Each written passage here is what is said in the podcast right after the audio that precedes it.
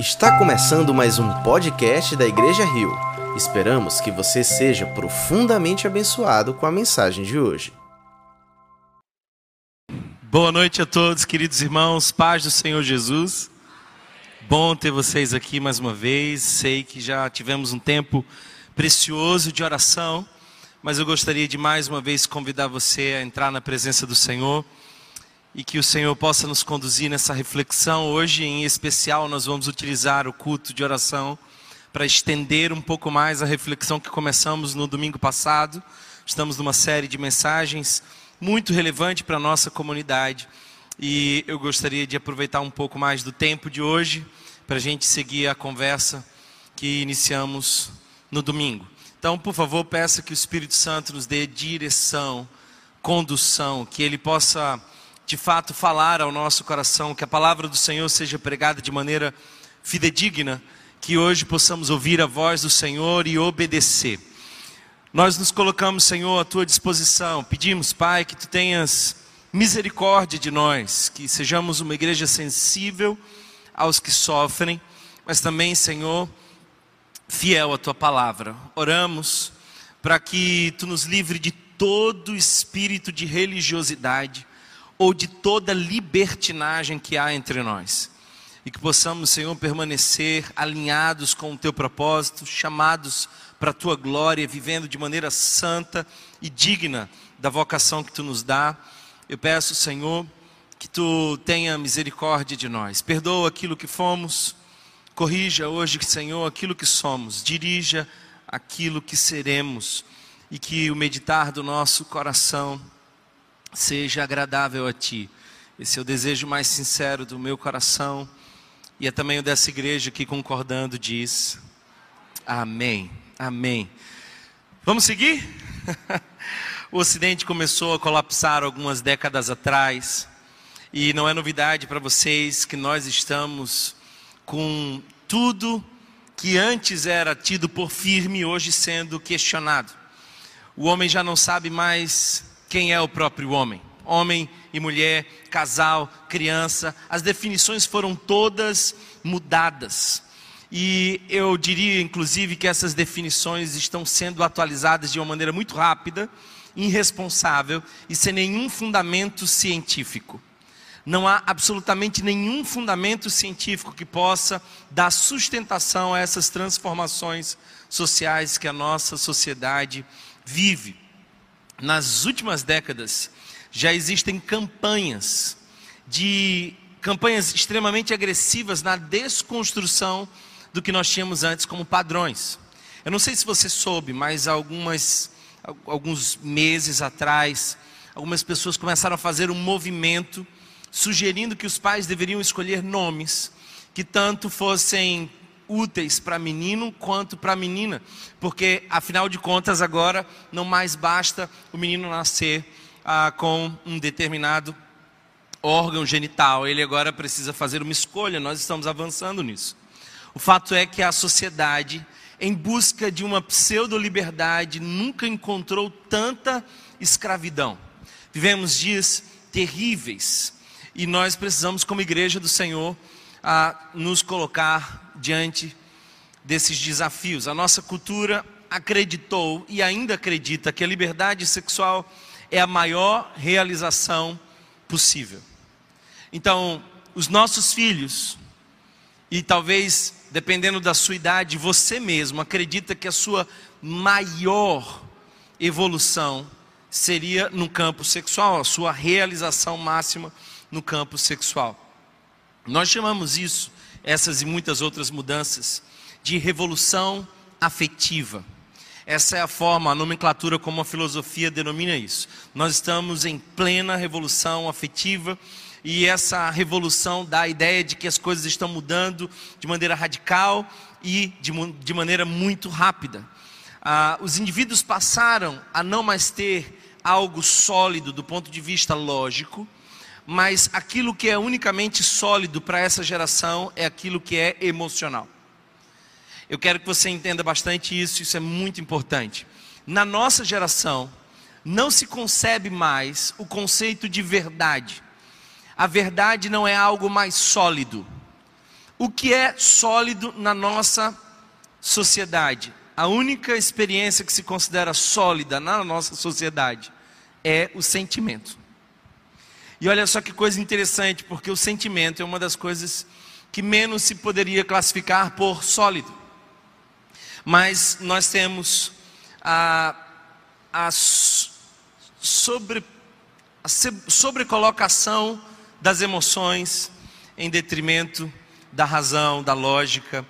Ah, eu estava pensando outro dia mais ou menos o seguinte: imagina que uma jovem chega e ela é uma jovem anoréxica, extremamente magra, e ela chega para um médico, um cirurgião plástico, que, que tem algumas, algumas técnicas e consegue ah, identificar objetivamente magreza, e ela diz assim: Olha, eu estou me sentindo muito magra. Ah, aliás, eu estou me sentindo muito gorda. Porém, anoréxica, ela é muito magra. E o médico observa o quão desintonizado está a observação e o sentimento dela, do estado corporal dela. Então ela insiste, dizendo assim: olha, mas é porque eu estou muito gorda, eu preciso emagrecer, eu tenho que fazer uma lipo. O médico ah, seria um irresponsável se ele, seguindo as emoções daquela jovem, fizesse um procedimento para retirar gordura, tendo visto de maneira objetiva que não existe. Isso não, não parece loucura para nós, ele negar-se a aceitar a emoção dela. Agora, nós temos sido convidados a engolir o fato de que crianças com 5, 6 anos de idade, extremamente confusas acerca da sua sexualidade, ainda em processo de desenvolvimento, podem sugerir uma cirurgia plástica e serem ouvidos ah, e terem os seus corpos mutilados por uma questão puramente subjetiva. É esse o mundo que nós estamos. No mundo que nós estamos, a única coisa que de fato importa são as emoções. E talvez um dos nomes mais fortes e desconstrutores da nossa geração é uma pioneira da revolução sexual chamada Judith Butler, uma filósofa pós-estruturalista. E o conceito básico dela, vale a pena depois estudar um pouco mais, é simplesmente esse: toda sexualidade é construída pela cultura. Em outras palavras, nós precisamos parar de construir. Sendo assim, nós podemos agora ter uma sexualidade fluida e daí por diante tem desdobramentos disso, como a teoria queer e outras teorias de gênero que nós estamos enfrentando. Ela diz que o homem passou da emancipação da ditadura da natureza, ou seja, se você nascesse menino, você seria menino, mas agora você passou disso, você foi emancipado. Onde isso tudo vai dar? E até que ponto nós crentes vamos ficar silenciados nesses ambientes onde isso avança de maneira radical, inclusive em ambientes escolares. Nós, como igreja do Senhor, precisamos conversar sobre isso. O governo tem negado que existam valores absolutos, mas tem, contrário a essa postura, imposto de maneira absoluta conteúdos de revolução sexual. E nós precisamos tratar esse tempo. Ah, eu penso, irmãos, que um dos grandes perigos que nós enfrentamos em nossos dias estão muitas vezes nas telas. Os nossos filhos estão vendo coisas que jamais mostraríamos, mas estão ali muitas vezes conectado com eles. E a escola tem tentado remover o papel, a responsabilidade da família. Família é quem educa, escola escolariza. A escola não tem que ensinar sobre sexualidade. A escola tem que ensinar matemática, português, As crianças precisam ter na esfera da família a sua referência. Nós, infelizmente, estamos invertendo os valores como sociedade.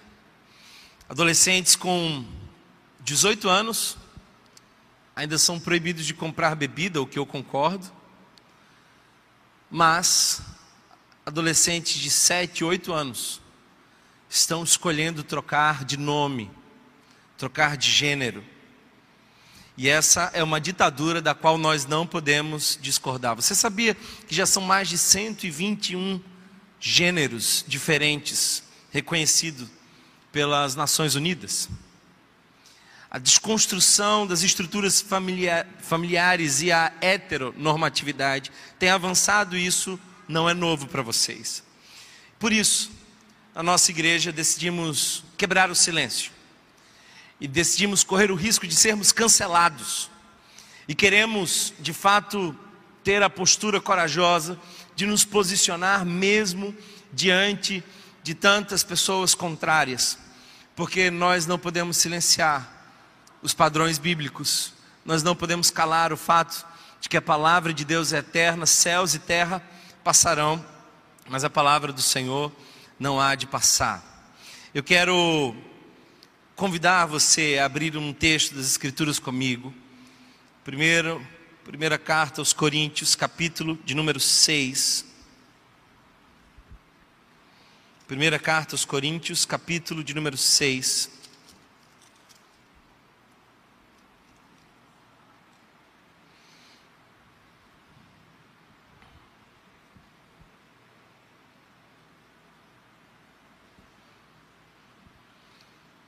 Dos versos 9 a 20.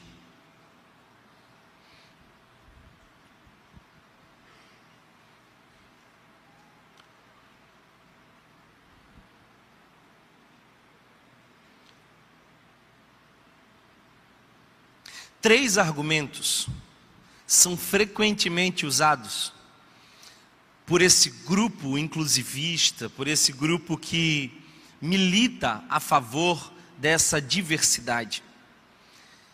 E que nós precisamos explorar melhor. São três as falas que nós ouvimos nas esquinas, entre amigos, que nós precisamos explorar. Primeiro, a primeira fala que nós ouvimos é a de que não se deve julgar. Então, frequentemente as pessoas usam a própria Bíblia contra os cristãos, dizendo assim: não julguem ninguém, você não pode julgar o outro. Aliás, essa é uma expressão que nós vimos diversas vezes no próprio discurso de Jesus: não julgueis. Será mesmo isso? Será que tem algum problema julgar? A segunda argumentação, comumente utilizada, é aquela que se diz assim: qual é o problema de amar? Qual o problema entre duas pessoas do mesmo sexo que se amam? Qual o problema entre duas pessoas que manifestam amor? Que mal há nisso? Nós precisamos também explorar isso.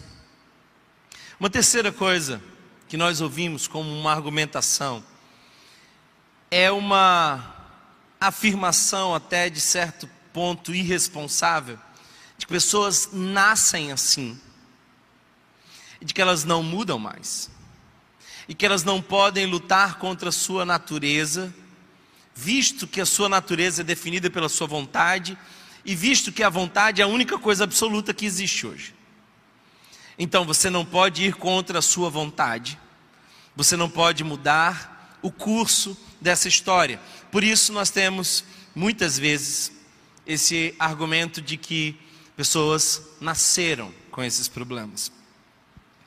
Eu quero hoje responder a esses três dilemas, pelo menos, se o tempo ah, me permitir.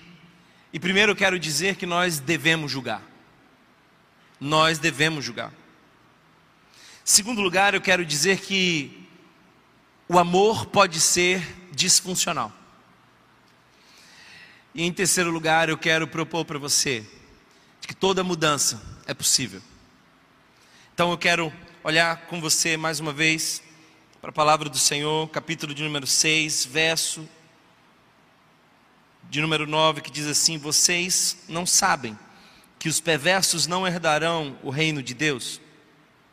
Não se deixem enganar, nem morais, nem idólatras, nem adúlteros, nem homossexuais, passivos ou ativos, nem ladrões, nem avarentos, nem alcoólatras, nem caluniadores, nem, nem trapaceiros herdarão o reino de Deus. Assim foram alguns de vocês, mas vocês foram lavados, foram santificados, foram justificados no nome do Senhor Jesus Cristo e no Espírito de nosso Deus. Tudo me é permitido, mas nem tudo convém. Tudo me é permitido, mas eu não deixarei que nada me domine. Os alimentos foram para o estômago, e o estômago para os alimentos, mas Deus destruirá ambos. O corpo, porém, não é para a imoralidade, mas para o Senhor, e o Senhor para o corpo. Por seu poder, Deus ressuscitou o Senhor e também nos ressuscitará. Você, vocês não sabem que os seus corpos são membros de Cristo? Tomarei eu os membros de Cristo e unirei a uma prostituta? De maneira nenhuma. Você não sabe, vocês não sabem que aquele que se une a uma prostituta é um corpo com ela. Pois como está escrito, os dois serão uma só carne. Mas aquele que se une ao Senhor é um espírito com Ele. Fujam da imoralidade sexual. Todos os outros pecados que alguém comete fora do corpo os comete. Mas quem peca sexualmente, peca contra o seu próprio corpo. Acaso não sabem que o corpo de vocês é santuário do Espírito que habita em vocês? Que ele foi dado por Deus e que você não, que vocês não são de si mesmos vocês foram comprados por alto preço.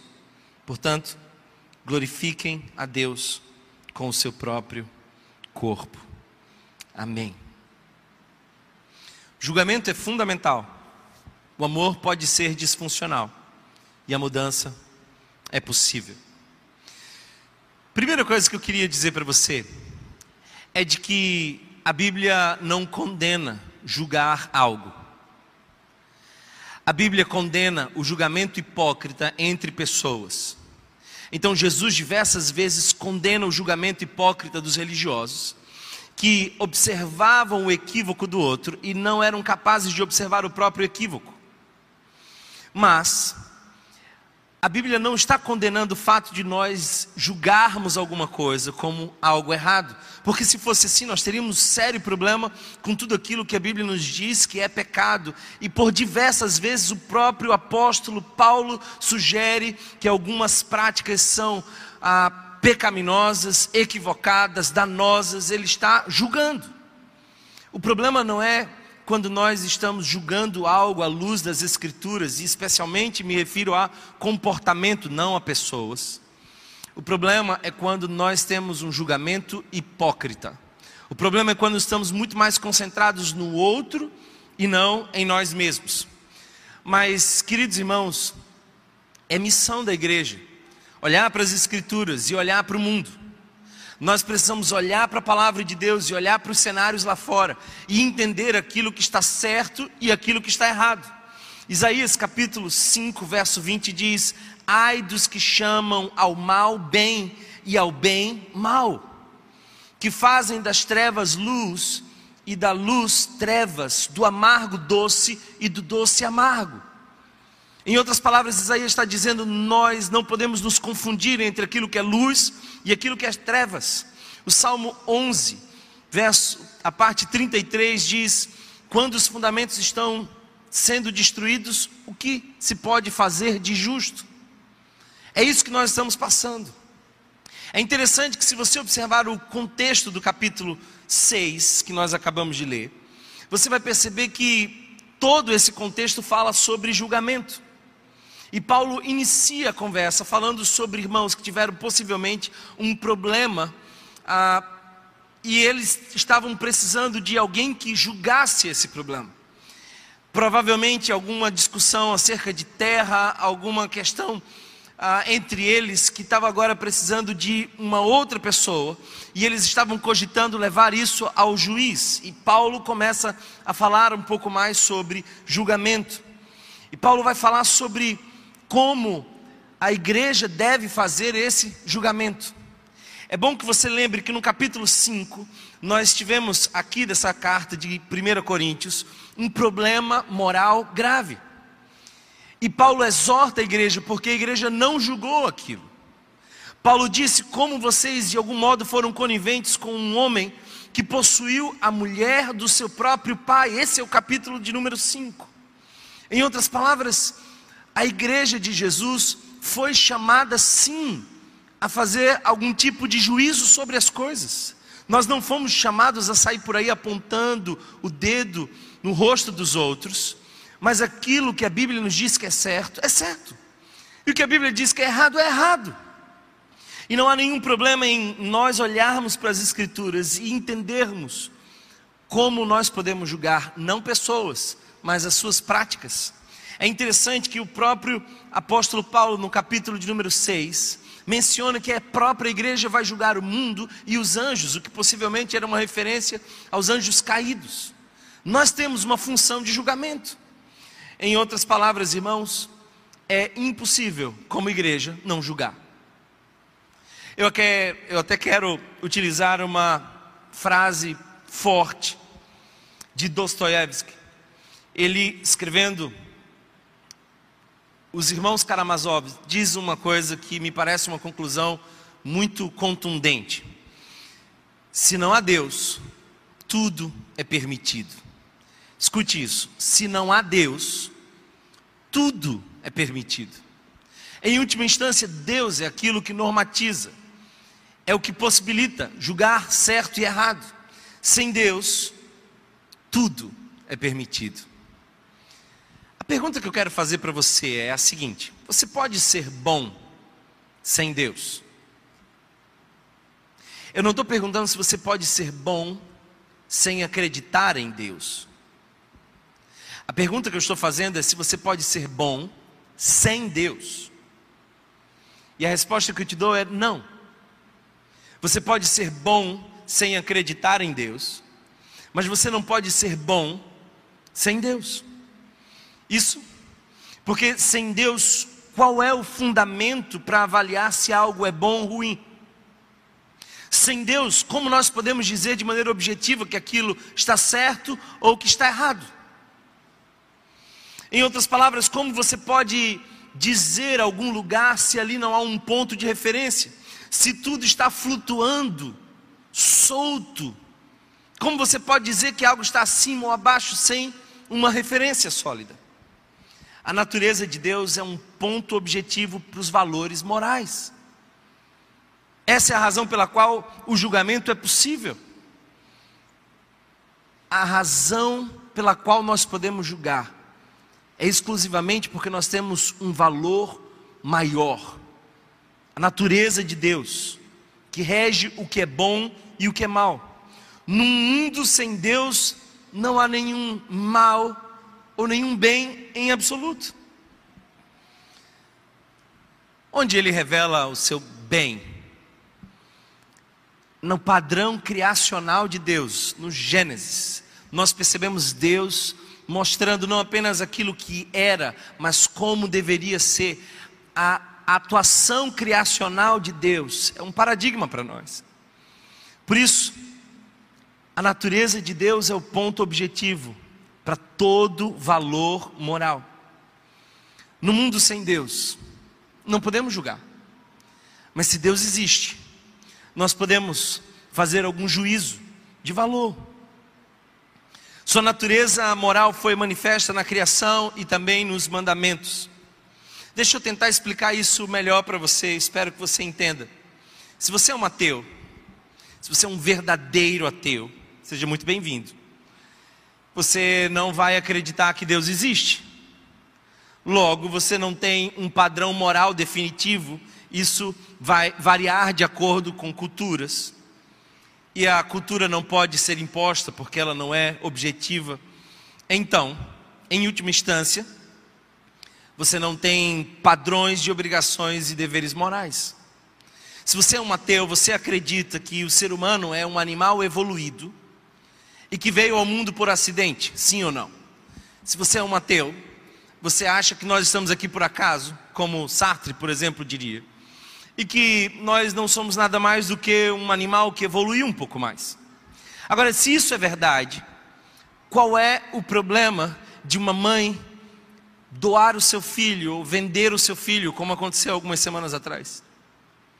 Se um animal faria isso, qual o problema de um homem matar uma criança se um gato mata um rato?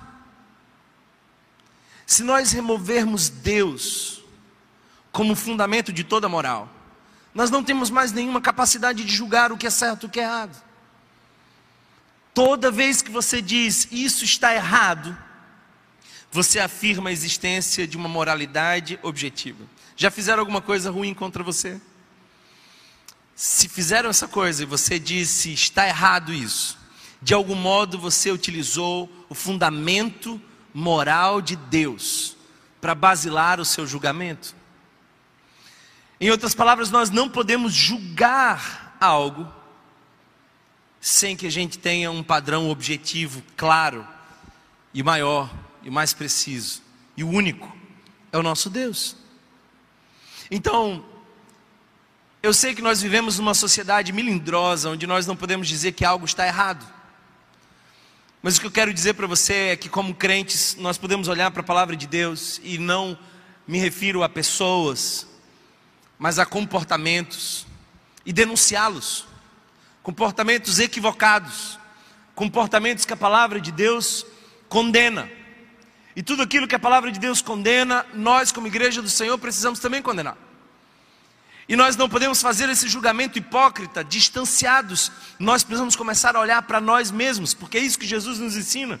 Nós temos que tirar primeiro a trave dos nossos olhos, temos que olhar e analisar a nós mesmos primeiro. Do contrário, nós vamos realmente entrar na hipocrisia religiosa. Não há nenhum problema em julgar o certo e o errado. A segunda coisa que as pessoas muitas vezes dizem é: qual é o problema de uma pessoa amar uma outra pessoa? Olha, eu espero que você entenda.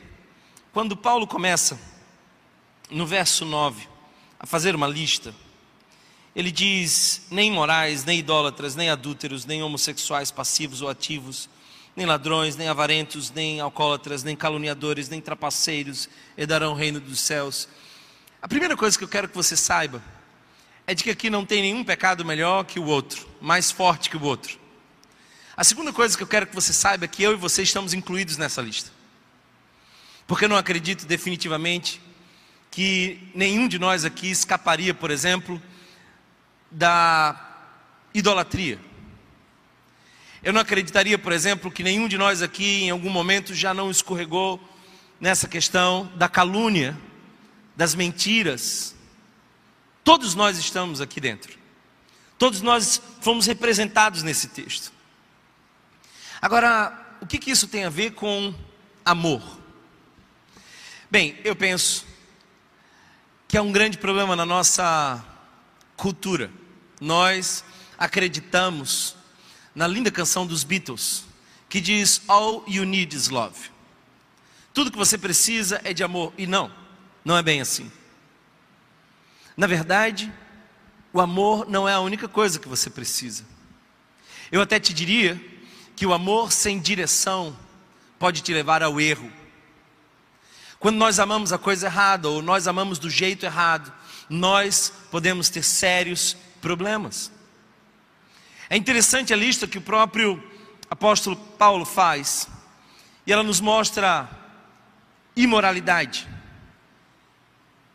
Ou seja, uma pessoa que está inclinada a amar pecados na área sexual. Idolatria, alguém que está inclinado a amar algum outro Deus senão o próprio Deus. Adúlteros. E nós sabemos que a igreja de Corinto estava cheia deles. E o que é isso? Senão simplesmente alguém que está disposto a amar e se relacionar com pessoas fora de um determinado compromisso. Homossexuais passivos e ativos amam pessoas que parecem consigo mesmos, são seus semelhantes, mesmo gênero. Ladrões, ladrões amam aquilo que você tem. Avarentos, olha só, essa é uma das coisas que talvez nós deixássemos passar desapercebido, mas avarentos são aqueles que amam as coisas que eles mesmos têm. Alcoólatras amam essa experiência de não mais sentirem como se sentiam antes. Caluniadores amam soltar notícias venenosas que se desdobram muitas vezes. Trapaceiros amam oportunidades de ganho desonesto. Amor não é o fundamento. Amor precisa de direção. Por isso, toda pessoa que ama pode amar na direção errada. E não há ninguém que possa discordar desse fato, até mesmo uma mãe que ama demais o seu filho pode prejudicá-lo absurdamente. Mesmo tendo o amor mais sincero, mais intenso, precisa ser direcionado precisa estar associado a um propósito. E aqui é que está a grande questão. O propósito anda ao lado do amor, direcionando ele. Foi Lulu Santos que cantou que deveríamos considerar justa toda forma de amor. Mas quem ama demais pode cometer um crime passional. Tantos problemas advêm do fato de que pessoas não sabem amar, não sabem o que amar, não sabem como amar. Em outras palavras, amor não é tudo. Todo comportamento pode ser danoso e destrutivo, se guiado apenas pelo impulso do amor. O fato é que Paulo está denunciando a todos nós e dizendo uma simples coisa: nós somos amantes em desordem. Sabe qual é o meu problema? Preciso confessar para vocês.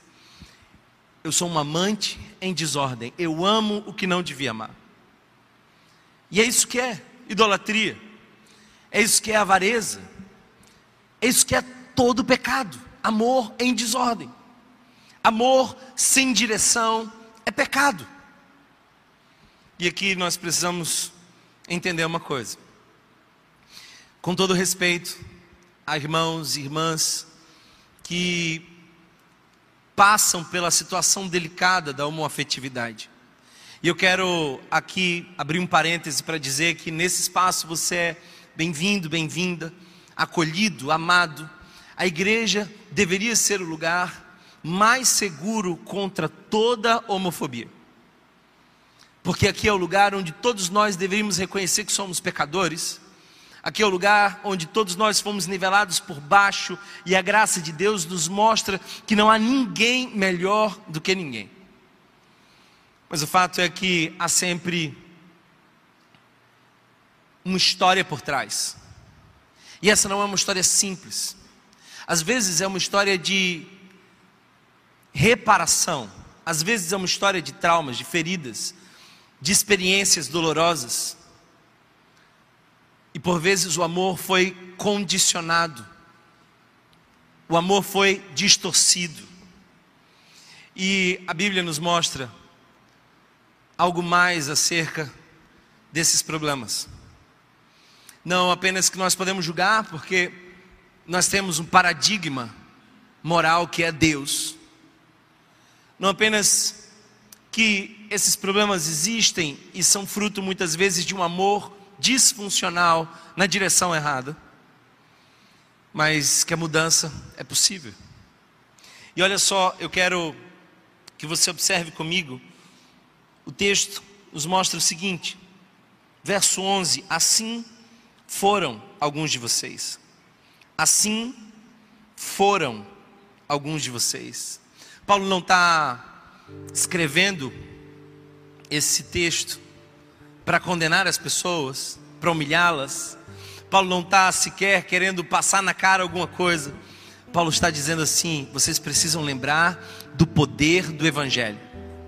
O poder do Evangelho transforma tudo. E ele diz: assim foram alguns de vocês. É lindo isso. Sabe por quê? Porque é interessante que na nossa sociedade moderna, um homem pode tomar a decisão de tornar-se homossexual a qualquer momento. E essa é uma decisão bem-vinda e respeitada. E deve ser respeitada. Mas se esse homossexual, em algum momento, decide viver a sua heteronormatividade, voltar aos padrões de Deus, isso já não é visto com bons olhos, é desacreditado, é criticado, parece um sinal de alienação. É como se não houvesse mais volta. E o texto nos mostra que Paulo estava diante de uma igreja que viu a muitos convertidos e eu também estou. E eu tenho visto ao longo desses muitos anos homens e mulheres que fizeram escolhas não apenas nessa área da sexualidade, mas em várias outras áreas da vida. Aliás, eu preciso dizer uma coisa para você sem medo: todo mundo que se encontra com o Senhor é ex alguma coisa. Todo mundo que se encontra com Deus é ex alguma coisa. Paulo menciona aqui dez pecados, dos quais quatro são sexuais. Mas ele põe uma conjunção adversativa e ele diz: mas, mas. E olha só, três coisas que Deus faz conosco. Olhe para o texto, três coisas. Vocês foram lavados, foram santificados e foram justificados. Foram lavados, santificados e justificados. Note para o texto apontando uma ação de Deus e não uma ação sua. E aqui há uma grande diferença entre o evangelho e a religião. Porque se eu fosse um pregador da religião, eu estaria dizendo para você disciplinas religiosas de como você pode lavar-se, de como você pode purificar-se. A religião aponta para o seu esforço humano de autopurificação. Mas a mensagem do Evangelho é outra. É você foi lavado, você foi santificado, você foi justificado. O agente do trabalho, aquele que fez a obra, aquele que faz a obra, aquele que conduz todas as coisas é o Senhor. Às vezes as pessoas perguntam assim, Thomas, tem uma pessoa aqui que está vindo e ela já está aqui há um tempo e como é que vai ser isso? Eu falo, não faço a menor ideia. Eu não interfiro nesse aspecto. Eu não vim aqui para fazer a gestão da mudança de ninguém. Essa é uma coisa que é Deus quem faz. Eu não fiscalizo a vida de ninguém, não fui chamado para isso. Não quero mediar esses processos porque eu não tenho a capacidade de transformar o outro, mas eu conheço alguém que nos lavou e nos deixou mais alvo que a neve. Eu conheço alguém que nos santificou, e essa é a palavra para dizer que foi separado, agora está em outro lugar. Thomas, então quem foi santificado não tem mais lutas? Não, claro que tem lutas, mas agora luta, agora luta. Bem como você provavelmente tem as suas lutas, tem as suas tentações, um irmão ou um afetivo também tem as suas tentações. E não é em nada diferente, melhor ou pior que você, nós somos todos iguais. Mas a gente conta com a graça de Cristo, que nos santifica, que nos separa, que nos fortalece. E a coisa mais linda dessa tripliciação de Deus é que Ele não apenas lava, o que dá a ideia que o pecado nos suja, ele não apenas santifica, ou seja, ele nos tira do lugar de onde nós estávamos em lama, mas agora ele nos justifica. O que isso significa? Agora nós somos declarados justos como se nunca antes houvéssemos pecado. Que lindo! Essa é a mensagem do Evangelho. Para o mundo lá fora isso não muda, mas para Deus muda tudo. Ele nos justifica, em outras palavras, é como se nunca antes tivéssemos cometido algum erro, porque Ele, na cruz do Calvário, rasgou completamente a nossa dívida. Está quitada a dívida. Está quitada a dívida. Eu creio em mudanças. E eu animo todos aqueles que congregam nessa comunidade a acolherem com muito carinho e respeito a todos os irmãos e irmãs que lutam com esses problemas. E a saber que nós somos todos iguais perante o Senhor Jesus. E de que não há um pecado que se destaque, todos nós fomos nivelados por baixo. E a lembrar que é Deus quem faz a obra, porque é Ele quem nos lava, Ele quem nos santifica, e é Ele quem também nos justifica. Como pastor dessa igreja, eu preciso dizer para vocês que temos algumas opções. A primeira delas é sermos uma igreja permissiva, acolher, mas não confrontar. Essa não vai ser a nossa opção. Nós não seremos uma igreja permissiva. Outra opção seria sermos uma igreja condenadora, utilizar a verdade e julgar, mas não ajudar, apenas divorciar a graça da lei. A verdade não pode andar distanciada da graça. Nós não seremos uma igreja condenadora, também não seremos uma igreja alienada, que nem acolhe e nem confronta. Também não seremos uma igreja ignorante que se nega a tocar nesses temas, porque sabem que são terrenos delicados. Então, Thomas, o que seremos? Seremos uma igreja curadora, que confronta o pecado enquanto chora com o pecador, que denuncia o erro enquanto acolhe aqueles que estão no erro e os amam e os curam. Se você observar o texto um pouco mais, os versos 12 em diante nos mostram como a mentalidade de Corinto funcionava. E basicamente dizia assim: tudo é permitido, ou seja, não há lei. Perceba a semelhança entre Corinto e a igreja de hoje. Não há lei, não há nada que nos governe, nós podemos fazer tudo, tudo é permitido. Essa, essa era a primeira premissa da cultura de Corinto. A gente pode tudo. Nós vivemos um cenário muito semelhante. A gente pode tudo. Aí Paulo aparece e diz: Mas nem tudo nos convém. A segunda premissa da igreja de Corinto era de que eles relegavam o corpo a uma coisa mais natural. Em outras palavras, corpo era apenas para apetites. Então, bem como o estômago, que existe para ser cheio de comida, e nada mais que isso. O corpo também existe apenas para nos dar prazer e nada mais que isso. Essa era também a premissa dos coríntios. E aí Paulo aparece dizendo: não, não, vocês até podem acertar quanto ao estômago, mas vocês erraram feio quanto ao corpo, porque o corpo não é para os apetites, corpo é para a glória do Senhor.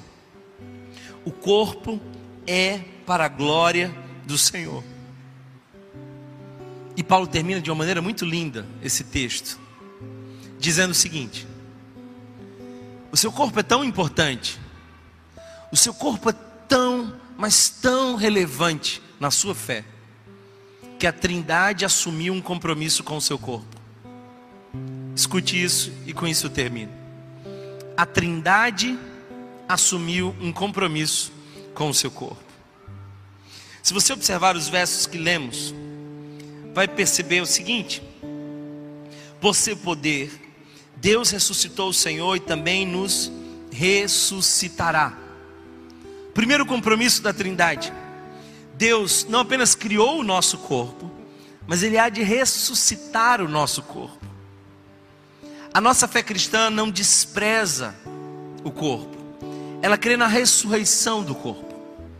Em outras palavras, corpo para Deus é importante, por isso Ele vai ressuscitá-lo.